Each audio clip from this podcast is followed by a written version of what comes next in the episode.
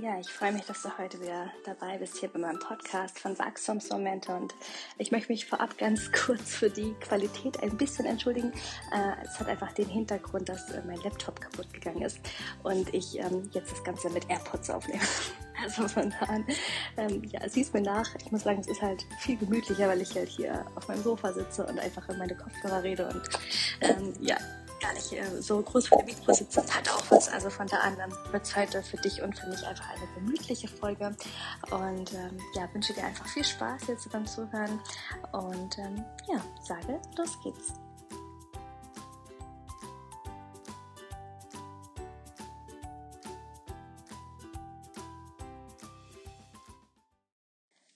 Ich weiß nicht, wo du gerade bist, aber ich kann dir ja mal so ein bisschen beschreiben, wie es bei mir gerade aussieht. Ich sitze hier gerade oben in meinem Kreativraum, der jetzt seit gut einem Monat fertig geworden ist. Und das ist ein, ja, ein Rückzugsort, sag ich mal, hier bei uns in unserem Zuhause, der, ähm, ja, einfach schön ist. Also es ist das einzige Zimmer, was wirklich ähm, fast keine Möbel hat.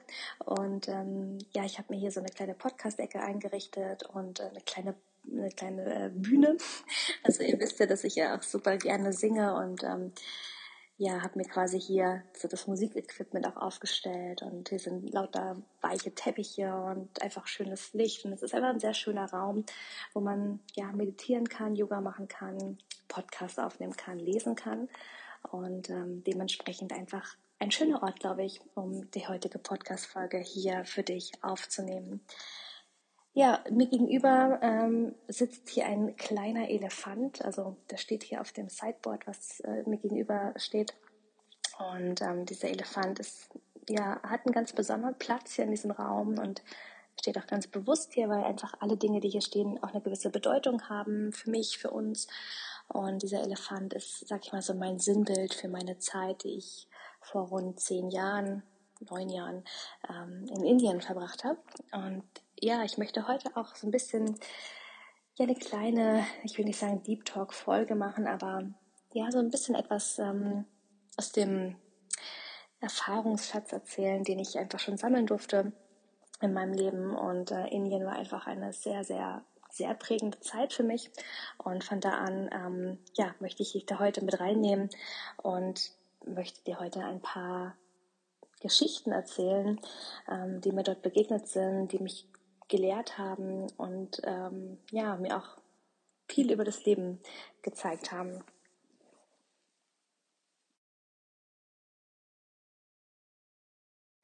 Ich erinnere mich an den Tag, als wenn es gestern gewesen wäre. Es war, okay, ich erinnere mich nicht mehr ganz ans Datum, aber es war zumindest der Monat August, August 2012. Und ich stand damals am Frankfurter Flughafen mit meiner Familie im Schlepptau und hatte einen riesengroßen Rucksack bei mir. Und es war früher immer schon so, wenn ich an, Fried äh, an Friedhöfen, oh Gott, an Flughäfen stand, also ich will so auf Friedhof kommen, ähm, auf ähm, Flug, an Flughäfen stand, dass ähm, ja ich vor allen Dingen immer bewundert habe, wenn da Menschen auf Reisen gegangen sind, die einfach mit so viel Gepäck sich auf den Weg gemacht haben und man irgendwie nicht richtig wusste, wo es hingeht für die. Manch einer hat eine Weltreise vielleicht sogar gemacht, manch einer hat ähm, auch nur irgendwo in den USA viel eingekauft und kam immer mit einem großen Rucksack zurück. Also es gab wirklich die unterschiedlichsten Geschichten, glaube ich, hinter diesen Backpackern. Und ähm, ich hätte mir eigentlich tatsächlich nie vorgestellt, dass ich auch mal zu diesen Backpackern gehören würde. Und ja, Ende August war es dann soweit. Und ich sah damals schon auf dieser großen Anzeigetafel, sah ich dann meinen Flug stehen, der dann Richtung Bangalore abheben sollte. Und ähm, ja, auf mich warteten damals, oder ich wusste, dass auf mich dann acht volle Monate auf mich warten würden. Monate, die ja mit Sicherheit spannend wurden. Also das konnte ich mir im Vorfeld natürlich schon denken, dass es irgendwie nicht langweilig wird, sondern dass es mit einer gewissen Spannung verbunden war. Ich war sehr neugierig, hatte tatsächlich durch die Euphorie auch keine Angst. Also ich hatte wirklich keine Angst, in dieses Land zu fliegen, sondern ich habe mich eigentlich wirklich gefreut. Ähm, ich hatte auch einige Seminare belegt, ähm, Vorbereitungsseminare, die uns auf diese Zeit dort ähm, ja, vorbereitet haben. Das heißt, wir haben schon so ein paar kulturelle Unterschiede äh, uns klar gemacht. Ähm, ja, Dinge, die man halt beachten sollte, was wichtig ist ähm, und vor allen Dingen auch was die Arbeit vor Ort betraf. Ich bin nicht zum Reisen in dieses Land geflogen, sondern ich hatte tatsächlich einen ganz konkreten Plan, eine ganz konkrete Mission, denn ich bin ähm, ja in den YMCA gegangen und vielleicht sagt euch der YMCA was, ähm, spätestens vor dem Lied YMCA. Ähm, der YMCA ist ja eine weltweite Organisation. Hier in Deutschland ist es der CVJM und äh, weltweit eben der YMCA. Und ähm, ja, es ist eine christliche Organisation, die einfach verschiedene Hilfsprojekte unterstützt, aufgebaut hat und eben auch eigene Center hat sozusagen. Und auch in Bangalore gab es eben ein YMCA Headquarter und ähm, ja, dazu eben auch verschiedene Hilfsprojekte, die dort vor Ort durch den YMCA getragen wurden. Und ja, das war im Prinzip meine Anlaufstelle. Das war das, wo es für mich hinging in dieses äh, Headquarter oder zumindest war das halt ähm, quasi mein, mein Office. Ähm, genau, und gearbeitet habe ich dann aber tatsächlich in einem Slum. Und ja, ich wusste all das, ähm, als es dann in den Flieger ging, machte ich es mir nochmal bewusst. Und als ich dann wirklich zwölf Stunden später aus dem Flugzeug stieg, ja, war irgendwie nichts mehr davon da, von dem Gefühl, dass ich alles weiß, sondern es kam mir vor, wie als ob ich in einer komplett anderen Welt eingetaucht war. Ich erinnere mich, dass das Wetter total heiß war, als ich ausgestiegen bin aus dem Flugzeug. Also ich kenne das selber, wenn ihr aus dem Urlaub oder in den Urlaub fliegt. Ja, man steigt hier in Deutschland ein, es ist kalt und dann ist man irgendwo hingeflogen, wo es warm ist und wenn diese Flugzeugtür aufgeht und man diese Treppe runterläuft vom Flieger, dann spürt man eigentlich immer schon in den ersten Sekunden ja dieses Urlaubsgefühl und dieses Gefühl von man betritt quasi fremden Boden. Und ja, so war das bei mir auch. Also ich habe wirklich sofort irgendwie gefühlt, es ist irgendwie eine viel höhere Luftfeuchtigkeit, es ist viel, viel wärmer, ähm, eine andere Wärme auch vor allen Dingen. Ähm, denn ich war ja, jetzt muss ich kurz überlegen, lag das über dem Äquator? Ja, ich glaube, es lag ja noch über dem Äquator. Ähm, ja, und von da an, ähm, jetzt bin ich mir nicht sicher, vielleicht liegt es auch unter dem Äquator. Okay, also ähm, ihr guckt es nach, wenn ihr möchtet. Bangalore, Südindien. Ich bin mir gerade wirklich nicht sicher. Ähm, ich meine, es liegt noch über dem Äquator, aber gut. Ähm, auf jeden Fall war es halt deutlich wärmer und eben auch eine andere Wärme. Und ja, ich habe halt gemerkt, okay, jetzt ist doch irgendwie etwas anders. Und da hat es natürlich auch schon die Menschen gemerkt, die einem da entgegenkamen, die da einfach auch äh, ja, anders ausgesehen haben, anders gesprochen haben, ähm, die Menschenmenge war anders. Ja, also man hat natürlich gleich gemerkt, es ist ein Unterschied, ob ich am Frankfurter Flughafen stehe oder ob ich ähm, von einem indischen Flughafen äh, herauskomme. Also es sind wirklich viel, viel mehr Menschen ähm, und einfach auch viel chaotischer. Und ja, das Erste, was ich mich noch äh, sehr prägnant daran erinnere, ist tatsächlich die Taxifahrt dann vom Flughafen ähm, zu unserem Wohngebäude. Und auch diese Taxifahrt war schon echt ein Erlebnis. Denn ähm, ja, ich weiß nicht, mit wie vielen Sachen wir über diesen Highway gebrettert sind. Es war schnell und vor allem diese Mischung zwischen Beschleunigen und Bremsen und das wirklich immer in einer Tour. Also es gab irgendwie kein konstantes Fahren, sondern es gibt immer nur entweder ich fahre, also ich bremse oder ich gebe Gas. Und ähm, ja, das noch in Kombination mit Menschen, die da auf der Gegenfahrbahn entgegenkommen, also im Gegenverkehr fahren, das ist wirklich nichts für schwache Nerven. Also ja, das hat tatsächlich dann mir eigentlich wirklich gezeigt, okay, Anne, du bist jetzt einfach hier in einer komplett anderen Welt. Herzlich willkommen. Und ähm, ja, das war wirklich das Ankommen dort vor Ort und auch da, wo wir dann ähm, quasi in unserem Wohngebäude angekommen sind, also wir haben wirklich mittendrin gewohnt, mitten in einem Slum ähm, oder einem Semi-Slum dann in dem Fall. Ja, und es war, gab viele, viele interessante ähm, Dinge, die dort passiert sind. Ähm, ja, aber war vor allen Dingen die Arbeit. Also das ist ja auch einfach der Punkt, der mich ja auch dann wirklich extrem geprägt hat. Also natürlich das kulturelle, ähm, die Zeit, die dort, die man dort gewohnt hat, war natürlich auch sehr prägend, aber am meisten geprägt hat mich natürlich einfach die Arbeit. ähm, und das Land, sag ich mal, ähm, ja, in seiner Licht- und Schattenseite.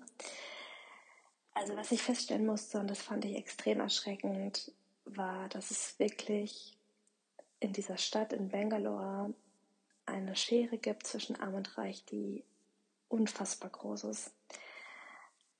Es ist wirklich unfassbar, dass in einer Stadt auf der einen Seite wirklich Slums existieren, die keine Trinkwasserversorgung haben, die keinen Zugang haben zur Kanalisation, die wirklich ihre Fäkalien auf dem Bürgersteig entsorgen. Ja, also wir hatten da eine Straße, da war wirklich, es ist unbeschreiblich. Ähm, ja, also ihr müsst euch einfach vorstellen, eine ganze Straße, ein ganzer Bürgersteig und man sieht einen Haufen nach dem nächsten, ähm, alles durch Menschen quasi dort ähm, entleert. Und ähm, das war direkt vor dem Slum. Ähm, dann kam eine große Mauer und dann kamen auch schon die ersten Hütten und die ersten Häuser, die da standen. Und es war wirklich, es hat gestunken, es hat bestialisch gestunken. Ähm, neben dem, neben dieser Straße, die ich gerade erwähnte, ähm, war noch ein größer Müllberg. Also sprich, das war eben auch quasi der, der Abfallberg von den Leuten, die in diesem Slum gewohnt haben. Die hatten natürlich keine Möglichkeit, ihren Abfall zu entsorgen und haben das quasi dann auch vor den Mauern des Slums getan, angezündet, wie das so üblich war in Indien. Ja, und dann war dahinter wirklich wie so eine kleine, wie so ein ja, Zeltlager aus Wellblechhütten. Ähm, und das war dann tatsächlich auch der Ort, an dem ich gearbeitet habe. Also unser Kindergarten lag jetzt gar nicht so tief in diesem Slum drin. Ähm, trotzdem sind wir da regelmäßig durchgelaufen. Ähm, Einmal kam uns da auch ein Elefant entgegen, mitten in diesem Slum, wo es, sag ich mal, extrem eng war. Also auch das war ein Erlebnis, äh, wo ich heute sage, oh mein Gott. Ähm, auf einer wirklich zwei Meter breiten Straße ein Elefant, ähm, eigentlich überhaupt nicht möglich. Das hat dort doch funktioniert. Ja, ähm, und in diesem Kindergarten, in dem wir gearbeitet haben, ja, da hatten wir tatsächlich dann Kinder, die in diesem Slum gewohnt haben, die dann einfach vormittags bis nachmittags dann dorthin gekommen sind, um ja versorgt zu werden, um zu spielen, um ein bisschen Kind sein zu können in der Zeit und vor allen Dingen um eine warme Mahlzeit zu bekommen. Das war extrem wichtig, ähm, vor allen Dingen, weil es natürlich für viele Kinder nicht selbstverständlich war, dass sie ähm, warmes Essen bekommen am Tag. Und es war halt einfach in dieser Einrichtung umso schöner, dass quasi garantiert wurde, dass für jedes Kind auch ähm, am Mittag dann eine warme Mahlzeit quasi zur Verfügung stand. Und das ist natürlich nicht so wie hier, dass dann der Caterer kommt, der ähm, warm, also so Werbeboxen bringt, wo das Essen drin ist, sondern das Essen wurde natürlich alles dort gekocht und es war jetzt auch nichts Ausgefallenes, sondern eigentlich im Prinzip jeden Tag das Gleiche. Ähm, und zwar Reis mit Linsen. Reis mit Linsen, ähm, ja, dann haben wir uns also quasi immer in einen Kreis gesetzt, in der Mitte der große Topf und dann hat jedes Kind sein Essen bekommen und dann wurde auch gegessen. Die Inder essen ja nicht mit, der, nicht mit Besteck, also zumindest die meisten nicht, ähm, genau, sondern mit der Hand. Und deswegen war das auch im Kindergarten eigentlich ganz pragmatisch. Man hat dort einfach eben sich in den Kreis gesetzt, Teller auf die Knie und dann ging es auch schon los. Ja, meine Aufgabe ähm, in diesem Kindergarten, ja, die war vielfältig. Also ich hatte Verschiedenes zu tun. Vor allen Dingen ähm, war es gar nicht so einfach, weil es gab halt in diesem Kindergarten jetzt nicht so wie bei uns in deutschen Kindergärten irgendwie zig Spiele, Malbücher oder Bauplätze, sondern es gab tatsächlich in diesem Kindergarten äh, ein Regal mit fünf Spielsachen und eine Bank. Also Bank, wie wir sie aus der Turnhalle kennen, so eine so eine Geräteturnbank sozusagen. Ähm, das waren im Prinzip die Spielgeräte dort. Ähm, der Rest war leer. Ein Dreirad gab es noch, fällt mir ein. Genau, ein Dreirad. Das war auch das Highlight immer. Ähm, da wurde sich auch immer drum gestritten, wer das machen durfte. Ja, das war im Prinzip das, womit man zurechtkommen musste am Tag. Und man muss sich vorstellen, es waren so um die 15 Kinder und ähm, die wollen natürlich beschäftigt werden. Ja, und wenn man natürlich keinerlei pädagogische Vorerfahrung hat, ist das wirklich, wirklich spannend, damit umzugehen. Und das war tatsächlich ja mein täglich Brot. Ähm, da bin ich hingefahren ähm, und habe dann tatsächlich ja irgendwann auch eine super Idee geschenkt bekommen, die mir da ja gegeben wurde, sage ich mal. Ich sage immer von oben gegeben wurde, weil es einfach sehr, sehr, ja, ähm, wie sagt man, besondere Idee war, die ich dann dort auch umgesetzt habe. Und ähm, daraus ist dann tatsächlich auch ein kleines Charity-Projekt entstanden. Das war damals so mein allererstes ähm, Projekt, wo ich wirklich mit anderen zusammen etwas kreieren durfte und das war wirklich wunderschön. Ja, es hat viele, viele schwere Zeiten gegeben in diesem Land. Viele Phasen, wo ich wirklich am liebsten mich in das nächste Flugzeug gesetzt hätte, um nach Hause zu fliegen. Ähm, und es war tatsächlich auch die Zeit, wo ich aber auch wirklich gelernt habe, dass ich nicht allein durchs Leben gehe. Ich durfte damals Gott für mich auf eine neue Art und Weise kennenlernen. Ich ähm, ja, glaube schon lange an ähm, oder lebe auch schon lange den christlichen Glauben und ähm, habe aber quasi in der Zeit in Indien wirklich nochmal ganz, ganz krass erfahren dürfen, was das eigentlich heißt, wenn man wirklich keinerlei Ressourcen mehr hat, keinerlei Möglichkeiten mehr hat, als nur noch zu beten. Und ich finde es immer wieder erstaunlich im Leben, dass immer dann, wenn man wirklich denkt, man kann nicht mehr, man kapituliert und man gibt alles hin und sagt, ich bin am Ende, ich habe keine einzige Option mehr, dass wirklich dann eigentlich, wenn man es möchte, wenn man sich darauf einlässt, dass dann Gott sich zeigt. Und das ist mir ein paar Mal schon passiert im Leben, ähm, an verschiedenen Stellen, in Indien eben auch mehrmals. Und ähm, ja, das war einfach wunder, wunderbar, weil ich damit einfach durch diese Zeit gekommen bin und die Erfahrungen dort verarbeiten konnte, die da passiert sind. Und ähm, auch oftmals auch Glück hatte, dass auch nichts Schlimmeres passiert ist. Ähm, also da hatte ich auch so ein, ein, zwei Momente, wo ich auch gedacht habe, okay, jetzt ist, jetzt ist vorbei. Das war's. Ähm, schönes Leben gehabt. Ja, und auch da habe ich einfach gemerkt, dass einfach da jemand ist, der aufpasst und einfach noch einen größeren Plan hat und dass mein Plan einfach noch nicht ähm, vorbei war mit 19, worüber ich sehr, sehr dankbar bin. Ja, alles in allem, wie gesagt, war das für mich wirklich nochmal so eine Mission, die ich eben, wo ich eben diesen, meine Verbindung zu Gott einfach nochmal intensivieren konnte, nochmal fühlen konnte, ähm, wie es sich anfühlt, auch wirklich mittellos zu sein, nichts zu haben, äh, nicht gewollt zu werden. Und aber auf der anderen Seite diese Liebe zu empfangen und zu wissen, dass man trotzdem nie alleine ist. Und das hat mir sehr, sehr weitergeholfen. Das Zweite, was ich gelernt habe, ist, dass sich tatsächlich immer auch eine Tür öffnet, wenn man glaubt, es gibt keine Tür mehr. Das ist so ein bisschen eigentlich die Anlehnung jetzt an das, was ich gerade gesagt hatte.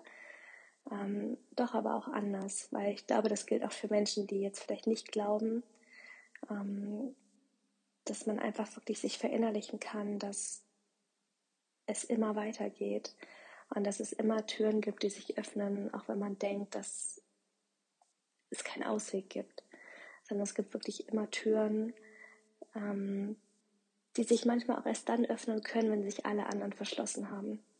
Also das finde ich auch so super spannend und nehme ich auch immer wieder wahr, dass manchmal sich alle Möglichkeiten schließen müssen, damit man erkennt, was die eigentliche Möglichkeit ist.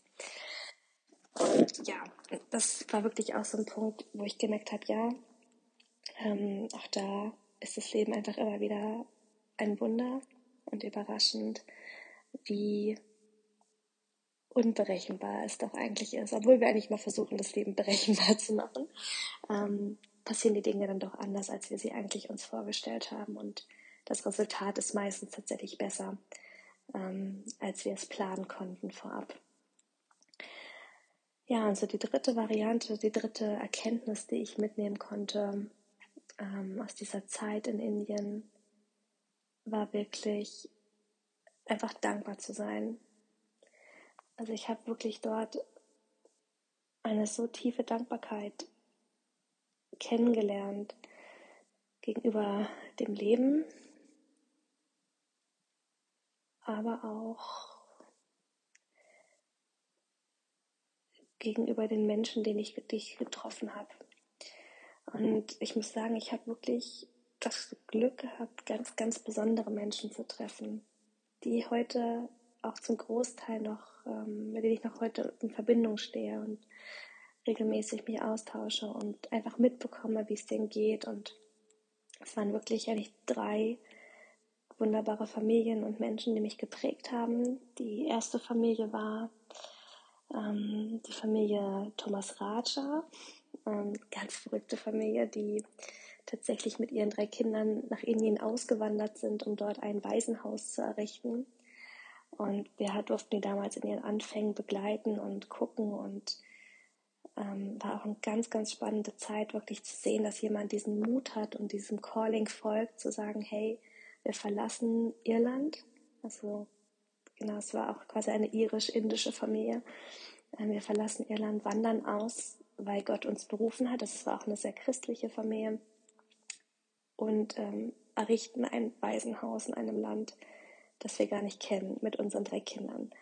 Und es war extremst beeindruckend zu sehen und auch heute noch, ähm, was die auf die Beine stellen. Die haben jetzt inzwischen wirklich eine eigene Hilfsorganisation und ja, einfach sehr, sehr beeindruckend. Die zweite Familie, die, die ich wirklich auch sehr, sehr ähm, schätze, ähm, ja, sind Rick und Alan. Ich kenne tatsächlich ihre Nachnamen gar nicht, sondern nur ihre Vornamen. Aber auch ein ganz, ganz tolles Ehepaar, die uns aufgenommen haben, damals, als wir in Indien kurze Zeit lang sozusagen obdachlos waren. Ähm, ja, und äh, das war ein, ein Pastoren-Ehepaar, also er war Pastor und sie kam eigentlich aus den USA, ähm, hatten in Delhi gewohnt und sind dann nach, nach äh, Bangalore gezogen.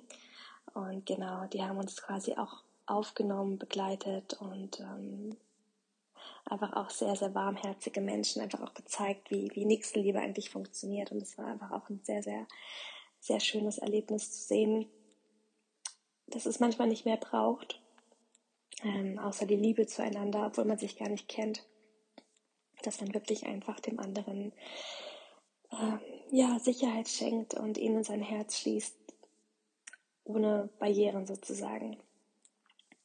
Ja, die dritte Familie oder die dritte Person mehr oder weniger, die wirklich für mich so den, den prägendsten Anteil eigentlich auch ausgemacht hat, also wirklich die Person, der ich sehr, sehr viel zu verdanken habe, das war tatsächlich Mary.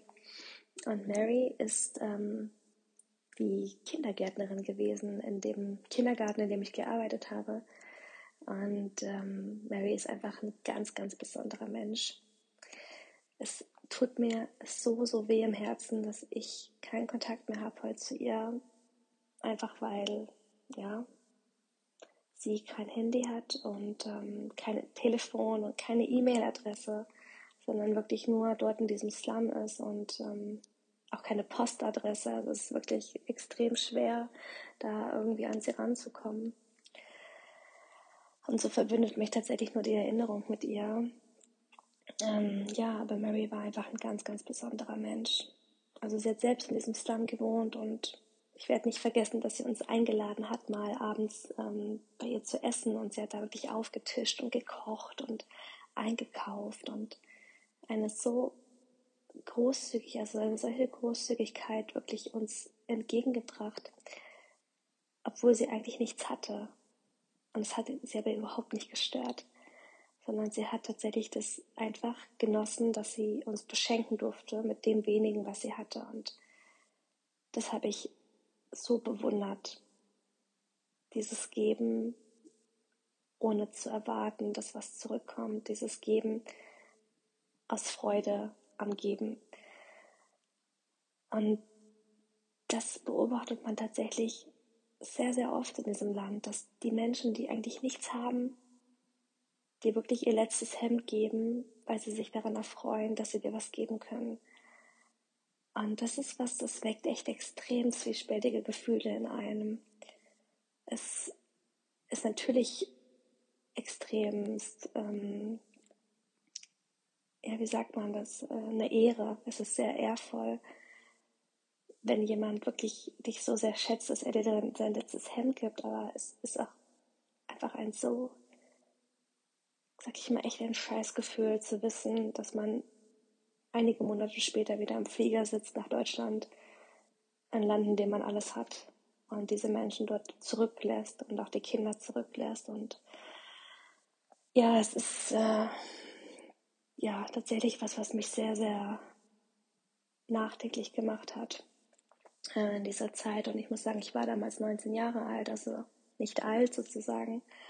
Ähm, hatte eben sehr früh die Möglichkeit, durch diese Erfahrungen über all diese Themen nachzudenken, die so wichtig sind und die mich auch so nachhaltig geprägt haben und auch mit zu dem Menschen gemacht haben, zu dem ich einfach jetzt geworden bin oder auch immer noch werde.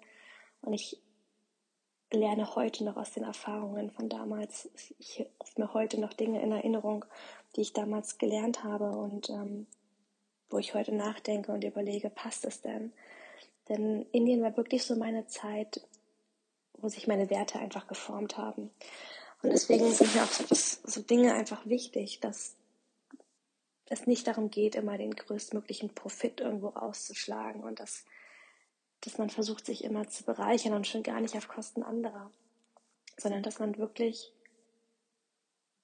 versucht, diese Harmonie aufrechtzuerhalten und dieses Ego, diese Ellenbogen einfach mal einzufahren und einfach mal sich als Teil der Gemeinschaft zu sehen und nicht diesen eigenen Berg immer höher zu bauen, während andere Berge schrumpfen. Und ich glaube gerade so in der Zeit, die jetzt gerade herrscht, dass ich das Gefühl habe, einfach viele Ellenbogen sind ausgefahren. Ähm, Schmerz ist natürlich umso mehr zu wissen, dass es in einem Land, wo es keinen Wohlstand gibt, besser funktioniert als in unserem Land, wo man sich wirklich um den Wohlstand, ich will nicht sagen prügelt, aber wo man wirklich besessen ist von diesem Wohlstand. Und ich weiß nicht, welche, welches Land manchmal glücklicher ist. Ich glaube tatsächlich, wer weniger hat, ist auch manchmal oder oftmals glücklicher. Und deshalb, ja, bin ich eben dankbar für all die Erfahrungen, für all die Momente, die mir da geschenkt wurden und die mich wirklich so früh schon prägen durften.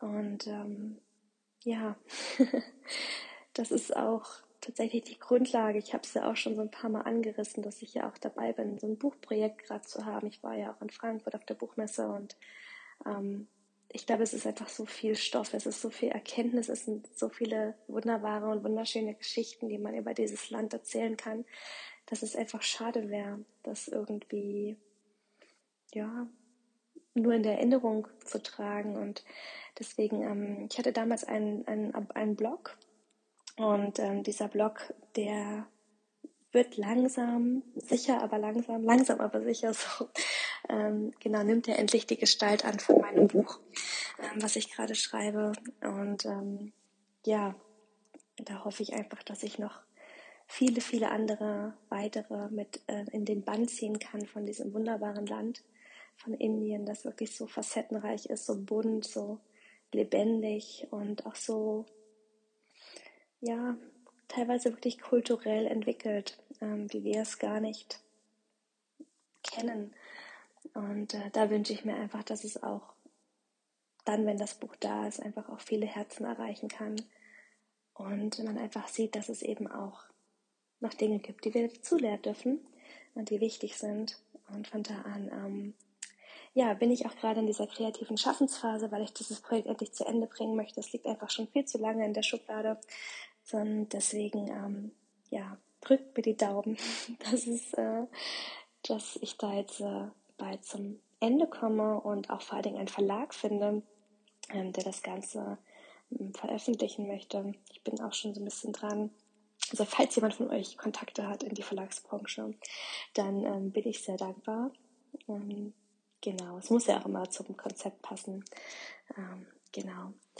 Ja, dann war das meine heutige Deep Talk Folge für euch. Also nicht ganz so deep, sondern eigentlich eher beseelt. Ich hoffe zumindest, dass es dich ein bisschen beseelt und ich dir vor allen Dingen ein paar neue Inputs liefern konnte. Vielleicht auch mal eine Idee für ein Reiseziel. Also es ist es auf jeden Fall wert, ähm, wenn das natürlich alles wieder möglich ist kann ich dir dieses Land wirklich von Herzen empfehlen. Wenn du Reisetipps brauchst, äh, komm auf mich zu. Also ich bin damals auch tatsächlich noch einmal quer durchs Land gereist, vom Süden in den Norden und bin dann nach Hause geflogen. Und ja, melde dich sehr gerne, wenn du da was wissen möchtest. Ansonsten freue ich mich natürlich, wenn du auch wieder bei Instagram vorbeischaust, auf meinem Account ähm, Anne-Karin Heid. Da findest du auch nochmal ein Bild auch aus meiner damaligen Zeit und zur heutigen Folge dass du da einfach nochmal so einen Eindruck bekommst. Und ähm, genau, dann wünsche ich dir jetzt auf jeden Fall einen wunderschönen Start ins Wochenende und ja, freue mich von dir zu hören. Dann hören wir uns bald wieder.